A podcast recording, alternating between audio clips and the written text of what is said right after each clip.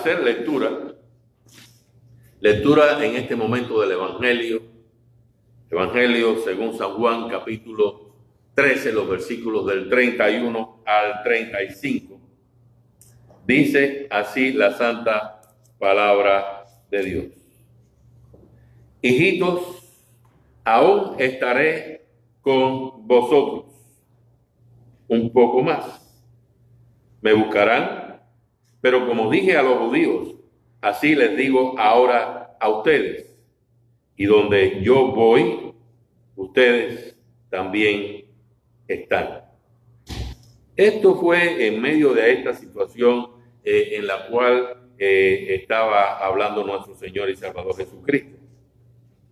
Y continúa diciendo, un mandamiento nuevo les doy, que se amen unos a otros como yo los he amado, que también se amen unos a otros. En esto conocerán todos que son mis discípulos, si tuvieran amor los unos por los otros. Hasta aquí el Santo Evangelio para este quinto domingo de Pascua de Resurrección es palabra de Dios. He titulado a este mensaje de hoy, un nuevo mandamiento les doy. En una encuesta que fue realizada, quizás hace eh, no mucho tiempo, nosotros encontramos que se hizo la siguiente pregunta. ¿Cómo deben ser las relaciones entre los seres humanos? Se llegó a la siguiente conclusión. Es tan normal en nuestra sociedad que nadie sirva a nadie. Esa es la, fundamental. Es tan normal en nuestra sociedad que nadie sirva a nadie. Que el servicio sea remunerado y eh, en cierto modo despreciable.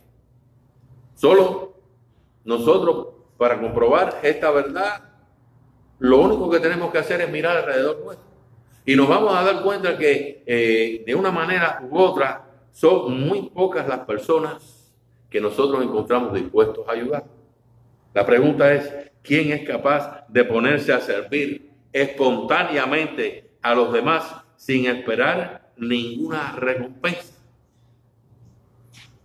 Usted a lo mejor está pensando, digo, sí, yo conozco eh, eh, personas, eh, yo también conozco a esa persona, pero estoy muy seguro que le sobran dedos de una mano para que usted pueda eh, mencionar los nombres de esas personas que están dispuestos a espontáneamente servir sin recibir ninguna remuneración. Recientemente vimos en el noticiero algo que, bueno, se ha convertido en algo viral. Está en todos los medios noticiosos. Quizás usted también lo vio. Pero eh, fue el hecho de que eh, presentan a esa intersección donde eh, sale un carro lentamente hacia el frente y desde el otro extremo hay una señora que sale de su auto, deja la puerta abierta y levantando los brazos se ve que va en dirección a ese auto.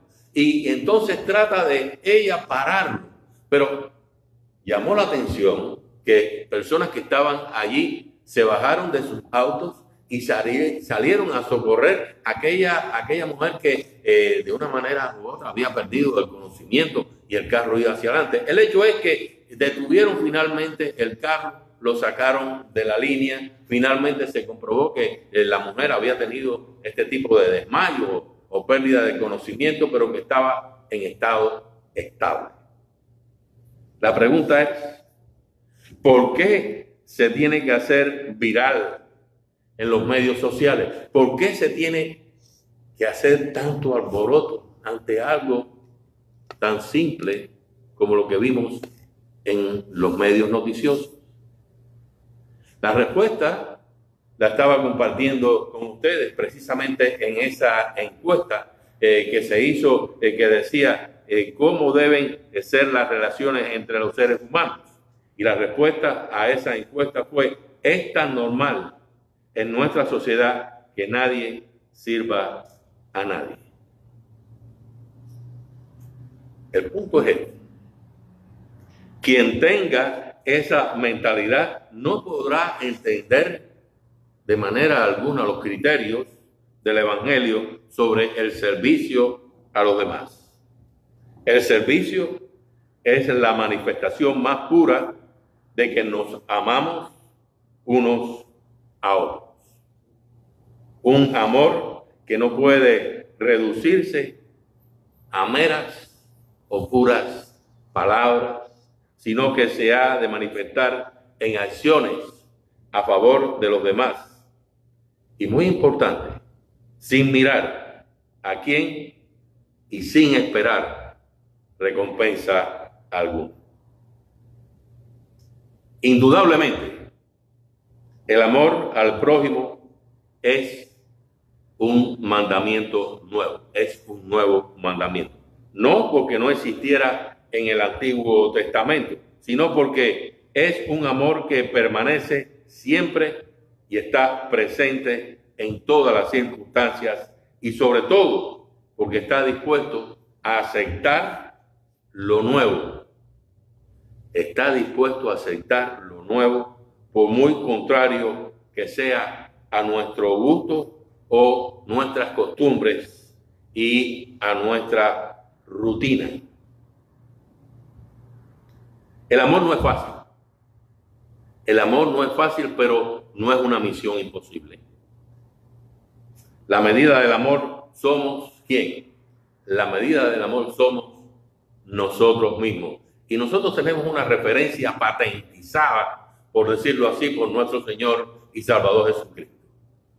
El amor somos nosotros mismos. La respuesta está en nuestros corazones por el amor que Cristo Jesús desde nuestro bautismo ha depositado en todos y cada uno de nosotros.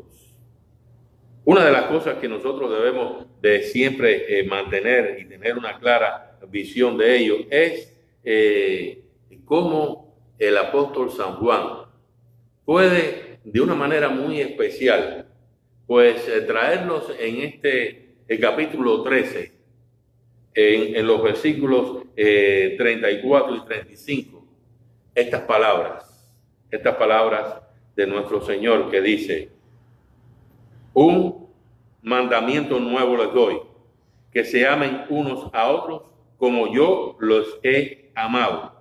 En esto conocerán todos que son mis discípulos, si tienen amor los unos por los otros. El hecho es que es muy bueno y es eh, muy saludable recordar que la señal de la fe en Cristo es precisamente el amor. Quiero compartir con ustedes un pasaje que está en el Evangelio según San Mateo, en el capítulo 22, los versículos del 34 al 40. Escuchen lo que dice o lo que sucede en este pasaje. Entonces, los fariseos, oyendo que Jesús había hecho callar a los saduceos, se juntaron a una y uno de ellos, intérprete de la ley, preguntó eh, para tentarle diciendo, maestro, ¿cuál es el gran mandamiento en la ley? Jesús le dijo, amarás al Señor tu Dios con todo tu corazón y con toda tu alma y con toda tu mente. Ese es el primero y grande mandamiento. Y el segundo es semejante. Amarás a tu prójimo como a ti mismo. De esto, dice Jesús, de, estos dos mandamientos depende toda la ley y los profetas. Luego, cuando nosotros encontramos a San Juan, que eh, no solamente eh, en este evangelio, sino también en sus epístolas, eh, habla acerca del amor, nosotros nos damos cuenta de que es algo que viene puesto claramente en el mensaje que trae nuestro Señor y Salvador Jesucristo para todos y cada uno de nosotros. El amor como fundamento para nosotros poder no solamente tener una relación plena con Él, sino una relación plena con nuestro prójimo. En este mismo capítulo 13 del Evangelio según San, eh, San Juan, nosotros encontramos a Jesús despidiéndose de sus discípulos. Jesús está despidiéndose de sus discípulos en ese eh, tiempo acá en la tierra. De ahí ese carácter tan urgente de sus palabras, de ahí la importancia de las mismas, porque son palabras, son palabras de instrucción que deben ser muy bien entendidas por sus discípulos y por nosotros en el día de hoy. Nos da un mensaje preciso, un resumen claro de cómo es la vida cristiana y en qué consiste su nuevo mandamiento. Yo me doy cuenta de mi función pastoral, también en mi función como capellán, cuando estoy con esos grupos, específicamente en esos grupos eh, que están teniendo eh, la pérdida de un ser querido. Yo me doy cuenta que eh, el amor es la terapia perfecta. El amor es la terapia perfecta para sanar y salvar a una comunidad enferma por el pecado de la desunión, de la no aceptación del otro que piensa distinto o siente de una manera diferente. Siempre me llama poderosamente la atención la manera en la cual el apóstol San Pablo, el amor, todo lo supera, todo lo soporta en su carta a los Corintios, a la comunidad de Corintios, les propone el mejor camino para que ellos puedan resolver sus diferencias, sus fricciones, sus problemas. Y una de las cosas que me llama poderosamente la atención es que para él llamar precisamente a, a estas personas a que recapaciten acerca de lo que es el amor, él pone ocho expresiones negativas. En Primera de Corintios capítulo 13, los versículos 4 eh, y 6, escuchen estas palabras. Dice, el amor no es envidioso ni jactancioso, no se envanece, no hace nada impropio, no es egoísta, ni se irrita, ni eh, es rencoroso, no se alegra de la injusticia. Ocho expresiones negativas y una, una sola expresión positiva que han traducido como el amor es paciente. ¿Cierto? El amor es paciente. Pues la palabra que utiliza San Pablo significa que el amor tiene dominio y control dominio y control de sus sentimientos y emociones para poder hacer el bien a los demás. Empezando, y esto lo escuchamos en el resumen de la ley, empezando por la aceptación de cada uno tal y como es. La humanidad entera está clamando por amor. La humanidad entera está como espectadora ante el genocidio que el invasor ruso está llevando contra Ucrania. Pero el ataque o lo que nosotros vemos que sucede en una guerra, se entiende que en una guerra pueden haber muertos, pero lo que se condena, se desprecia, es el hecho de que se ataque a los hospitales de adultos, de niños, que se ataque a las estaciones ferroviarias donde hay personas que están tratando de salir eh, del país, que se ataque a los edificios de apartamentos, que se ataquen a las escuelas. Realmente, cuando nosotros vemos esto, nos damos cuenta que ese invasor no tiene ningún amor ni respeto, no solamente por ese pueblo de Ucrania, sino por el mundo entero.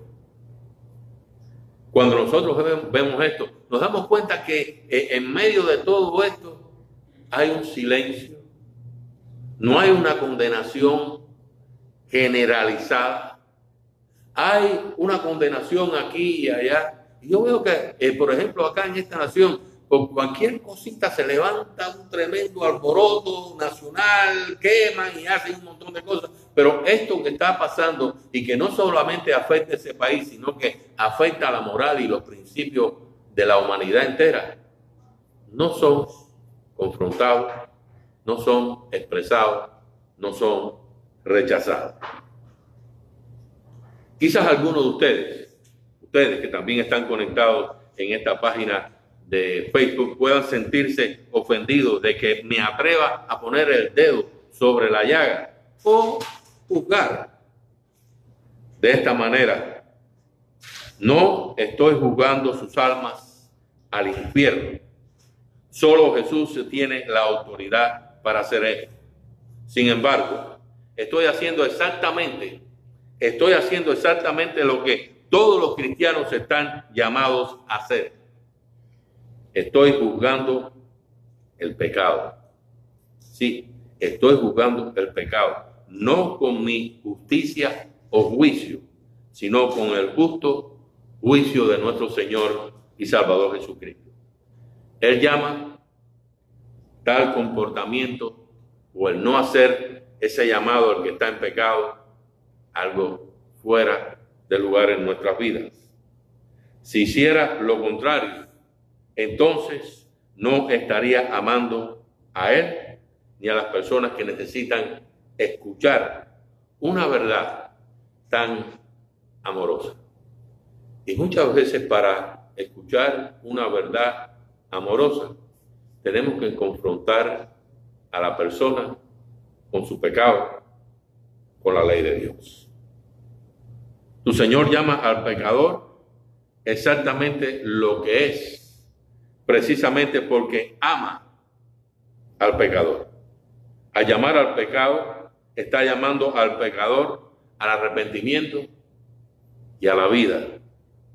Llamamos al pecado exactamente lo que es, no por odio en algún sentido o por arrogancia o superioridad, sino por amor cristiano, amor por Cristo, amor por todos los demás. Una vez más, las palabras de nuestro Señor y Salvador Jesucristo dicen, un mandamiento nuevo les doy, que se amen los unos a los otros como yo los he amado. En esto conocerán todos que son mis discípulos, si tienen amor los unos por los otros. Me llama poderosamente la atención que estas palabras de nuestro Señor y Salvador Jesucristo fueron las mismas palabras que Él dijo ese jueves santo, ese jueves cuando estaba allí eh, en, la Santa Cena con, sus discípulos. Momentos antes, podemos decir así, o tiempo antes de, de ir precisamente para cumplir con la voluntad de su Padre, contra la ira de su Padre, contra la humanidad pecaminosa y sufrir en la cruz por el pecado nuestro y padecer allí para rescatarnos del pecado, de la muerte y del poder del diablo. Ese es un amor bueno y saludable. Es un amor, como decía anteriormente, patentizado por nuestro Señor. Pero una vez más, no es un amor imposible Recientemente estuve leyendo un artículo, eh, esto, sucedió eh, en una cafetería en Portland, en Oregon. Es de esas cafeterías que muchas veces encontramos en la parte norte, donde le vienen y le sirven a la persona en el automóvil. Esta es eh, precisamente la versión que da la dueña de una cafetería. Ellos sirven allí café. Y ella decía que en una de esas mañanas uno de sus clientes, cuando le pagó el café, le dijo, él le pagó el que venía detrás. Cuando llegó la persona que estaba detrás, el que había salido, con una sonrisa le dijo, su café ya ha sido pagado por la persona que pasó antes. Esta persona reaccionó, se sintió alabada, se sintió agradecida y dijo, pues bueno, yo voy a pagar también porque viene atrás. Dice que esto sucedió durante dos horas y que fueron alrededor de 26 clientes los que tuvieron este beneficio. Personas que pagaron porque viene detrás. Nuestro Señor y Salvador Jesucristo pagó muy caro con su propia vida para que nosotros podamos de una manera muy especial disfrutar de la vida que tenemos después de la muerte. Disfrutar de la vida que tenemos ahora. Disfrutar de una manera en la cual ese amor de Él por nosotros pueda ser manifestado a otras personas. De modo que nosotros podamos, en cierto modo, hacer la transferencia y decir, mira, este ya pagó por ti y el que pagó por ti, te lo paso para que también pague por ti. A eso estamos llamados usted y yo, a compartir esa verdad, a compartir ese mensaje, a compartir ese amor. Y la paz de Dios, que sobrepasa todo entendimiento humano, nos preserve, nos guarde en santidad todos los días de nuestra vida y hasta el regreso de nuestro Señor. Y a eso usted y yo decimos amén.